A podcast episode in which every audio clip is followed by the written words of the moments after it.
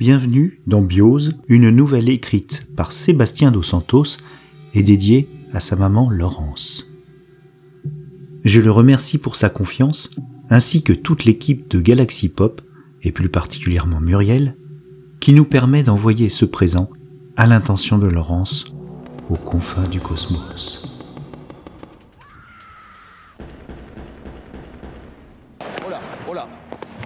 J'ai entendu une déflagration derrière moi.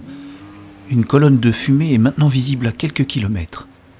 Je ferais mieux de me dépêcher avant de tomber sur un danger. J'approche d'un kiosque à journaux, métier en voie de disparition depuis l'apparition de Bios News. Je lis malgré moi les nouvelles. Les prix des billets d'avion et de train ont atteint des records.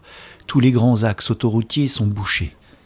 Les personnes qui croient à l'extinction veulent rejoindre leur famille ou passer leurs derniers jours à l'endroit qu'ils souhaitent. On estime à cette mi-journée que plus de la moitié des personnes ne sont pas au travail.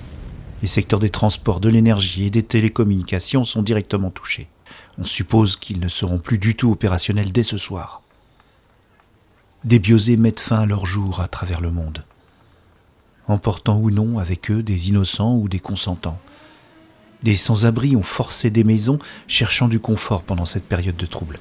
Le gouvernement se... Non mais regardez-moi ça ils refusent la réalité et maintenant, ils ne veulent plus travailler. Des clochards qui occupent illégalement des propriétés privées. Qu'on chasse tous ces feignants. Qu'on fasse intervenir l'armée. Vite Je me suis arrêté malgré moi. Je ne sais pas si ce sont les nouvelles que je viens de lire ou les conneries proférées par cette femme qui se dresse à mes côtés et qui m'ont rendu d'un coup très lasse.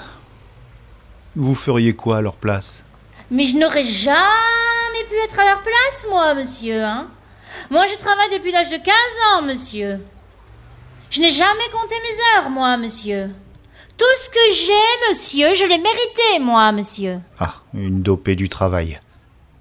Ne pensez-vous pas que la condition de travailleur qui a défini trop tôt votre vie vous a tellement aliéné et laissé si peu de temps à la réflexion morale, éthique et philosophique que vous êtes maintenant persuadé que le monde est très bien comme ça et que le mérite social s'acquiert par la seule valeur travail? Ou pensez-vous seulement que le travail à outrance est le seul moyen pour vous de vous différencier des fainéants et de prouver que vous méritez votre place dans la société? Mais que vous reconnaissez qu'il aurait pu exister d'autres moyens plus justes de parvenir à une vie équitable, sociale et à l'abri du besoin? Mais vous êtes qui, vous, là? Encore un de ces rêves qui veulent la révolution? Je ne suis rien du tout. J'essaye juste de comprendre ce que vous dites. C'est ça, oui. Je les connais, les gens dans votre genre. Vous voulez la révolution, mais vous n'avez aucune idée de ce que ça signifie. Vous vous définissez par le ressentiment que vous avez envers nous. Nous les forts, ouais. Nous qui vivons dans la réalité, par nos actions et pour nous-mêmes. De par ce que nous avons construit, entrepris et mérité. Allez rêver ailleurs, s'il vous plaît. Restez dans votre utopie et laisser des personnes sensées dans la réalité. La réalité n'existe pas. Il en existe autant que de personnes pensantes. Je pars. Elle commence à m'énerver. De toute façon, je l'ai bien cherché. Je l'entends m'insulter dès que j'ai fait une vingtaine de pas. Non mais regardez-moi ça, Typique. Je continue à marcher. Il me reste plus qu'à passer sous le pont routier. Je vois déjà la tôle métallique de l'Institut. Il y a beaucoup plus de détritus que d'habitude autour de moi. Une voiture bloque une partie de la voie, la porte ouverte, le moteur qui tourne.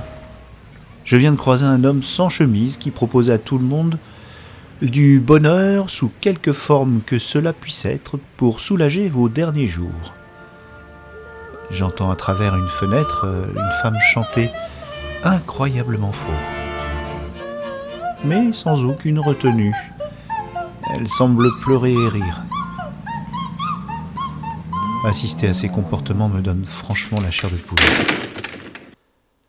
J'entre dans le hall de l'Institut, plutôt désert et sombre. Je ne croise d'ailleurs personne, ce qui est exceptionnel. J'avance vers l'aile B, celle de Phil. Je me hâte. Nous sommes déjà en mi-journée et je n'ai toujours pas trouvé Béa.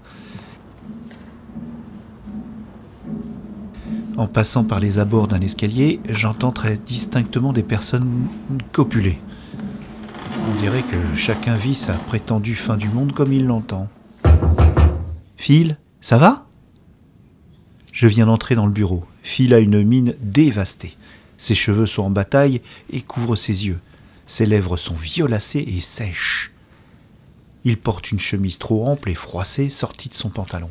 Ça lui donne un air d'oiseau de malheur. Des dizaines de livres couvrent son bureau. Il tape sur son ordinateur comme si sa vie en dépendait. Phil, réponds-moi, bon sang C'est seulement alors que je m'avance vers lui qu'il commence à se rendre compte de ma présence. Euh, Abel, c'est toi? Laisse-moi finir mon étude. Après, on se verra. J'ai plus beaucoup de temps là. Phil, regarde-toi. Prends une pause et reconnecte-toi dans notre monde. Euh, depuis quand n'as-tu pas bu ou mangé? À ces mots, Phil regarde sa tasse, toujours remplie de thé froid. Il se lève, s'étire, la prend dans ses mains et la vide d'un trait. Abel, je sais pas, reviens demain s'il te plaît, j'ai encore tellement de... Phil, j'ai besoin de toi. Béa a quitté l'appartement cette nuit. S'il te plaît, connecte-toi à Biose et dis-moi où elle se trouve. Phil ne m'écoute pas. Il n'a même pas remarqué que je lui avais coupé la parole. J'ai encore tellement de choses à faire, je n'ai pas fini mon étude. Je dois absolument trouver ce qui rassemble le genre humain avant la fin. La très forte influence des structures sociales et morales des individus n'a pas encore été entièrement prouvée. Il faut que je continue à tester l'hypothèse principale qui est que notre personnalité est premièrement très malléable et deuxièmement qu'elle provient principalement d'individus, eux-mêmes porteurs et transmetteurs de structures socio-morales que leurs milieux d'influence ont conditionnées tels des virus que ce soit des personnes influentes reconnues telles que des membres de la famille, des, célébrités ou des héros de fiction, mais aussi en grande partie des personnages influentes non reconnus. Euh, je les appelle des non-admis. Toutes les figures d'autorité ou de frustration qui ont touché l'inconscient ou le surmoi de l'être humain de l'enfant terrorisant les autres, de, l'ami ou, collègue dont on est jaloux, au supérieur hiérarchique dont l'attitude agit directement sur la condition du travailleur. Phil, euh, j'adore discuter avec toi, mais là, ce n'est vraiment pas le moment de... Et mes travaux qui prouvent qu'un individu est beaucoup moins dépendant de ses structures sociales et morales s'il arrive à les définir. Car même s'il est impossible de vivre sans structure sociale et morale, il peut soit s'affranchir de celle qu'il remet en cause, soit vivre avec celle qu'il accepte mais en tout cas s'élever dans sa quête de la vie en se connaissant mieux. J'aurais dû la publier. Elle était presque finie. Je ressens une profonde lassitude une nouvelle fois. Phil est reparti dans une envolée philosophique. Ça va être dur de l'en sortir. Et que dire de notre reconnaissance? Il est là notre but dans la vie, Abel. Il est là notre vrai désir originel humain, en dehors du désir de reproduction de l'espèce commune à tous les animaux. Elle est là ma plus belle découverte l'être humain n'a qu'un seul but commun et universel, qu'un seul désir, celui d'être reconnu par les autres. La conscience de soi ne parvient à la satisfaction que dans une autre conscience de soi, qu'elle soit négative ou positive selon les structures morales de l'individu. J'ai toujours eu du mal à comprendre cette affirmation filmée. Et ma partie sur l'analogie entre les hommes et les intelligences artificielles. Abel, Abel, ne vois-tu pas qu'il n'y a aucune différence entre nous-mêmes et les IA leurs programmes sont nos structures sociales et morales, leur langage de programmation nos langues. Et surtout leur fonctionnement basique binaire est le même que le nôtre, Abel. Un bip ne peut prendre que deux valeurs, zéro pour l'absence d'électricité, un pour la présence d'électricité. Nos synapses, éléments de base de notre cerveau, fonctionnent également de la même façon. Ils sont traversés ou non simplement par un courant électrique. La différence entre deux humains réside simplement dans la différence des structures synaptiques de leur cerveau différence résultant des interactions sociales et environnementales qu'ils ont pendant toute leur vie. Et la seule différence entre deux ordinateurs est la différence de la structure des programmes qui les composent, résultant des actions des individus qui les utilisent, devenant, par analogie, des personnes influentes reconnues ou non, et résultat enfin de leur dialogue constant avec Internet. Phil, regarde-moi et ferme-la. Dis-moi où se trouve Béa. Elle est peut-être en danger. Il faut que je la trouve. Le regard de Phil semble s'éveiller. Béa Introuvable ah, ah, Attends. La vision de Phil se trouble, comme s'il dormait les yeux ouverts. Il est dans biose. Très dur à trouver. Phil a pris sa tête entre les mains et paraît très concentré. Impossible à localiser. Elle a refusé de dialoguer. Elle m'a seulement dit que tu n'avais pas besoin de biose pour la trouver. Que je n'ai pas besoin de biose pour la trouver? Elle semble avoir très froid. Mais bien sûr, mais quel con La ligne de chemin de fer abandonnée. Phil, ne reste pas ici, rentre chez toi. Les gens deviennent fous. Abel, je deviendrai moi-même fou si je ne donne pas le maximum de mes recherches à biose avant la fin. Je reste ici. Tu y crois aussi, Phil? Je ne peux pas croire ça. Je sais pas, Abel. Il n'y a aucun argument rationnel à cette macabre nouvelle. Mais Bios surpasse de loin la somme de chacune de nos unités. C'est une entité presque divine qui dépasse la rationalité scientifique. Même le concept de mortalité est remis simplement en cause par Bios. Phil, promets-moi de rentrer chez toi, s'il te plaît. Va trouver Béa, mon ami, avant que ce ne soit trop tard. Je vous aime très fort, tous les deux. Phil m'enlace amicalement, lui qui ne s'est jamais montré tactile. Putain de biosé, arrêtez de penser que c'est la fin du monde, vous allez la réaliser. À bientôt, Phil. Garde ton portable sur toi, s'il te plaît, et donne-moi régulièrement des nouvelles. Phil ne m'a pas répondu. Il est resté planté là, me regardant quitter la pièce. Je marche, cours, ouvre les portes de l'institut d'un coup de pied.